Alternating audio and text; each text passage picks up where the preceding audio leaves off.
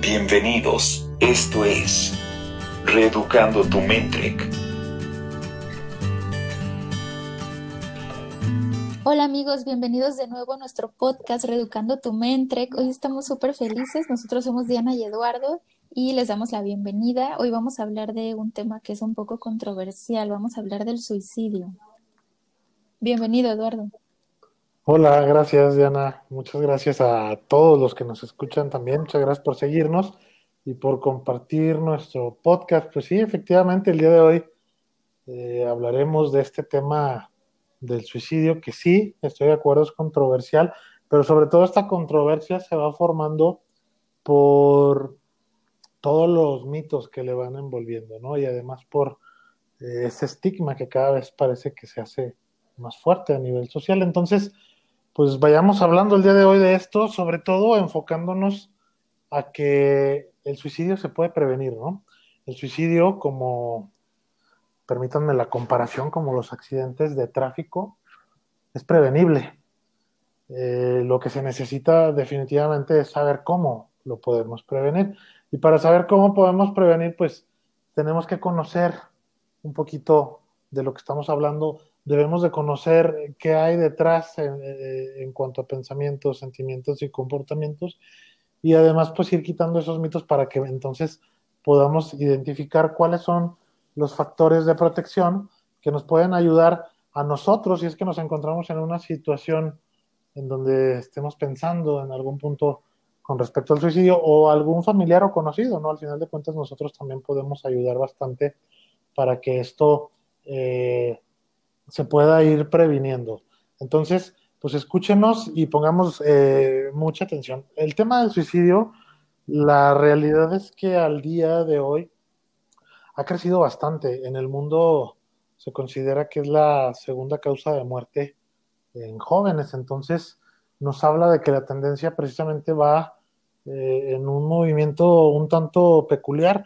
¿Por qué digo peculiar? Porque anteriormente los, las edades o los rangos de edad en donde más personas se suicidaban estaban por encima de los 50 años de edad, ¿no? Entonces, eso se ha ido modificando ya en, distintas ciudades como, y en estados como el que yo me encuentro, que es Aguascalientes, se ha logrado identificar que el rango de edad en donde más suicidios se dan es precisamente en la edad productiva que se da desde los 25 hasta los 35 años, ¿no? Y bueno, está de más decirlo, pero Aguascalientes es el estado segundo lugar en tasa por suicidio en, la República, ¿no? Entonces, eh, es un, un, nivel que nos tiene que poner alertas, es un nivel que nos tiene que dar el empujón para poner manos a la obra en este tema de la prevención, como les decía al nivel de algunas otras eh, situaciones prevenibles, como pueden ser los accidentes de tráfico, el suicidio se puede dar de la misma forma, ¿no? Pero, Diana, ¿qué hay en cuanto a las creencias, en cuanto a lo que existe detrás de una persona que tiene ya una ideación suicida? Sí, bueno, a ver, lo primero que me gustaría decir es que nosotros como seres humanos de alguna manera nacemos programados a la supervivencia, ¿no? Eh, de hecho, el miedo viene mucho de, del querer sobrevivir y, todas estas cosas, ¿no? Y que los pensamientos suicidas o, o, los intentos de suicidio no son más que un síntoma, ¿no? Un síntoma de qué? De que estamos pasando por una situación sumamente mala, sumamente difícil y que desde nuestra realidad o desde nuestra percepción creemos que no tiene solución eh, y que no, que no vamos a poder soportarlo, ¿no? O que no queremos ya soportar más, como pensar que ya estamos cansados. Va un poquito por la, lo que hemos hablado un poco de la baja tolerancia, pero va un poco más allá, ¿no? Porque también pensamos que de alguna manera estamos solos. Recuerden que los sentimientos de tristeza vienen de la desvinculación, ¿no? Del sentir que estoy perdiendo algo. Entonces, eh, empiezo a pensar que estoy solo en este dolor, que nunca nadie se ha sentido así como yo y aún más importante que, que no lo voy a poder superar, ¿no? Como que el dolor se va a quedar aquí en mi vida y que nunca lo voy a poder superar. Entonces, bueno, me gustaría decir que aquí nosotros no vamos a ponernos a, asustarnos porque, porque me, nos digan que, que, pueden tener algún pensamiento suicida. Creo que es algo que a mucha gente le ha pasado y que no quiere decir que tengan algo malo, ¿no? Tampoco vamos a tratar de convencerlos de que la vida puede llegar a ser súper buena o a decirles que, que todo va a estar bien, porque eso no lo sabemos. Eh, pero creo que si han llegado a este punto en el cual llegan a tener algún pensamiento suicida es porque no tienen ninguna prueba de que la vida realmente pueda ser buena y pueda ser agradable y tenga yo que quedarme en ella. Entonces, eh, eh, en esta decisión, detrás de esta decisión hay mucha desesperación, ¿no? Y estos pensamientos que les mencionaba, y también está la creencia de que encima de tanta desesperación que siento, yo debe haber algo malo conmigo por estar sintiendo tanta desesperación, ¿no? Cuando empiezo a pensar que, que estoy siendo débil o que estoy, o que tengo algo mal por estar pensando esto, porque es lo que hablábamos del estigma, ¿no, Eduardo? De, de lo mal que está, o incluso no, no solo pienso que sea débil, pienso que soy pecador o pecadora, ¿no? Porque también han dicho estas cosas en la religión en la que si te suicidas te vas al infierno. Perdón, te interrumpí. Sí, no, no, al contrario. Eh, coincido totalmente contigo. Al suicidio lo envuelven cuatro conceptos que son fundamentales y ya los decías, ¿no? Uno es la baja tolerancia a la frustración, otro es la culpa, otro es eh, el tema de la soledad y el cuarto punto o el cuarto aspecto va relacionado con el tema de la inmediatez, ¿no? Nosotros vivimos en una sociedad en donde eh, desde hace mucho tiempo eh, las cosas las vamos resolviendo al instante. Nosotros si buscamos alguna información que está pasando al otro lado del mundo la tenemos en segundos y no solamente un resultado, miles de resultados en la búsqueda. Entonces vamos idealizando una vida de esa manera en donde todas las soluciones están a la vuelta del teléfono, a la vuelta de la computadora. Y entonces a partir de todos estos o mejor dicho, estos cuatro aspectos, como tú ya lo comentabas, pues se va eh, formulando esa parte de la ideación eh, suicida, ¿no? Hay que comentar también que podríamos ir definiendo como escala. Esto va subiendo, va subiendo, va subiendo el tema de la ideación. Empezamos, o las personas empiezan con pensamientos de muerte, pero muy en general, no muerte de ellos específicamente, empiezan con pensamientos de muerte de familiares, de muerte de conocidos, empiezan a tener incluso hasta recuerdos de personas o que, seres queridos que han fallecido ya. Posteriormente empiezan ya a pensar la muerte como algo que me va a traer bienestar y de alguna manera solución a lo que no eh, puedo tolerar, a lo que no puedo remediar de una forma inmediata y, e incluso hasta de lo que siento culpa, ¿no? Y de ahí se va subiendo en la escala, entonces en donde ya la ideación es más específica, ya puede existir incluso hasta algún plan con el método que se utilizará para quitarse la vida, el momento en que lo hará y, bueno, todo lo que puede conllevar el tener una, una planificación y desde luego la punta más alta de la escala pues es la consumación. Sin embargo, eh, identifiquemos estos cuatro conceptos precisamente como lo que va envolviendo el tema de, de lo que es este el suicidio, ¿no? Dentro del suicidio también existen luego distintas informaciones que parten de la distorsión cognitiva que, está en la persona, ¿no?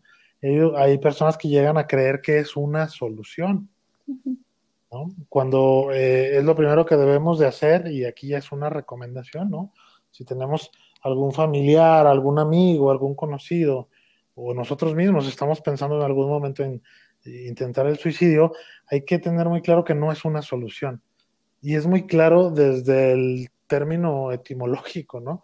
Etimológicamente hablando, porque yo siempre les digo a pacientes que he atendido con intencionalidad suicida, les digo que es como cuando a mí se me descompone mi coche de la caja de velocidades y la solución es llevarlo a la chatarra, ¿no? Ya no es una solución, me estoy deshaciendo de ese carro, ¿no? De ese automóvil. La solución es que lo lleve a donde lo puedan solucionar, arreglar, porque tiene solución. Y lo mismo pasa con nuestra vida. Tenemos que solucionar en función de lo que está en la vida, ¿no? Entonces, existe esa creencia también en donde llegamos a considerar que se parte hacia una solución a problemas económicos, a problemas familiares, lo que tú decías también, ¿no? De que es pues parte de una sintomatología de algo más fuerte que se está llegando a vivir. Así es. Y bueno, creo que si, si ustedes están escuchando este, este podcast es o porque ya nos siguen, en cuyo caso muchas gracias, o porque de alguna manera buscaron el tema y les apareció, ¿no? Y ya sea porque ustedes están teniendo pensamientos suicidas o, intentos de suicidio, o porque alguien a quien quieren muchísimo los está teniendo, en cuyo caso les puede ayudar también para entender un poquito qué hay detrás de esto. Entonces, si tú eres la persona que, que viene buscando alguna solución, pues creo que lo primero que te tendríamos que decir es que eh, que, ni siquiera te, que te pongas en una situación de curiosidad, ¿no? De, de a ver qué pasa, de, de, la hora, no de qué va a pasar mañana o de qué pasó ayer, sino de qué, qué está pasando ahorita. Ahorita estás vivo, sí, te sientes muy triste, te sientes atrapado, sí, te sientes atrapado en una situación que de alguna manera crees que no tiene salida. Entonces, eh, no te, ni siquiera te vamos a pedir que quieras vivir y que estés feliz y estas cosas, ¿no? Porque no tienes por qué quererlo, no hay nada malo contigo seguramente solamente es o una distorsión cognitiva o es que de verdad estás en una situación muy mala que no podemos entender. Pero lo que tienes que saber es que siempre puedes quitarte la vida mañana, al rato en la noche, ¿sí? Y si lo ves como así, de esta manera, lo ves como una opción, una opción que está ahí, ¿no? Por eso es que hablábamos de que no nos vamos a espantar, pero cuando lo ves como una de tantas opciones, pues creo que podría ser la opción final, ¿no? Cuando de plano creas que ya no hay nada, nada que hacer, pero es que siempre hay algo que hacer. Entonces, si pudieras dejar un poquito de lado esta opción, ¿qué, qué podrías hacer, no? Podrías en este momento, en esta hora, en esta tarde o en este día, concentrarte en literalmente cualquier cosa que te cause un poco de alivio, ¿no? Porque ¿Qué pasaría si no fuera una ideación suicida? ¿Qué pasaría si fuera un cáncer en el cual tienes los días contados, no? ¿Qué te recomendarían que hicieras? Oye, pues vete a comer a tu restaurante favorito, vete de viaje a este lugar, o sea, creo que dejarían de importarte cosas como qué va a pensar la gente, como el, eh, mi título universitario, como cuánto dinero tengo en el banco, porque eso una vez que te mueres ya no importa. Entonces, ¿qué puedo hacer ahorita, no? ¿Cómo puedo disfrutar la vida ahorita? y tal vez en este proceso de, de, ver qué haría yo justo antes de morir, porque estas son cosas que solo puedes hacer en vida, o sea, comer, eh, tocar, no sé, besar a alguien, abrazar a tus papás, sí, jugar con tu mascota, tal vez puede que te des cuenta que sí hay cosas por las que vale la pena vivir. Pero si aún así tu realidad sigue siendo suficiente mala, creo que ahí es donde entran las ideas de las que hablábamos hace ratito, ¿no, Eduardo? De que Sí, de, que el, el, sufrimiento va a durar demasiado, va a durar para siempre. Y el sufrimiento, así como la felicidad, son, son temporales, ¿no? No podemos estar siempre felices y tal vez tenemos una racha súper buena en la que todo es perfecto y pura tranquilidad, pero en algún momento se acaba. Y aquí lo que queremos que descubran es eso, ¿no? El dolor también se va a acabar. En algún momento, si lo, lo expreso de manera, no sé, asertiva y sana, en algún momento se va a acabar y esto es cuando la cabeza nos hace un, ¿no? O sea, en algún momento esto se va a acabar, pues sí. Así es, Diana. Eh, lo que tú comentas lo podríamos definir como el empezar a aplicar realidades no ordinarias, ¿no? Nuestra vida luego eh, la vamos basando en realidades ordinarias. El ejemplo más claro lo tenemos cuando pónganse a ver ustedes cuando alguien eh, de, nos, de nuestros amigos, de nuestros conocidos, familiares se acerca y nos dice, oye, es que estoy triste. La realidad ordinaria con la que actuamos es, échale ganas, ánimo, en lo que pueda ayudarte, ¿no? Y es lo de siempre, es la realidad ordinaria. Bueno, yo lo hago fuera de consulta, desde luego, ¿no? Pero eh, eh, esto es la realidad ordinaria. Y la realidad no ordinaria es la que tenemos que empezar a practicar, justo lo que tú nos estás diciendo ahora. Ok, está bien, eh, estás triste, estás desesperado. Bueno, déjalo como una opción pero como la opción Z, ¿no? Por lo pronto te quedan otras 30, 31 opciones que también podrías intentar. Y eso es una realidad no ordinaria. No lo vamos aplicando ni se lo vamos diciendo generalmente a las personas que tienen alguna tristeza, que tienen alguna dificultad o una desesperación. No, y, y es que también creo que tiene que ver con que si alguien a quien queremos nos viene a decir esto, nos asusta mucho la idea de perderle, ¿no? Entonces ahí es cuando, cuando entramos en conflicto de cómo, o sea, cómo te voy a perder y entonces empiezo a hablar desde el ego, desde el yo, cómo me voy a sentir de triste si tú te suicidas. Y ahí es cuando alimentamos un poco la idea de la otra persona de que nadie lo entiende, ¿no? De que está solo en este dolor y que absolutamente nadie entiende por lo que está pasando, cuando si nos vamos a ver las pruebas, si nos vamos nada más haciendo una búsqueda en, en Google, ¿no?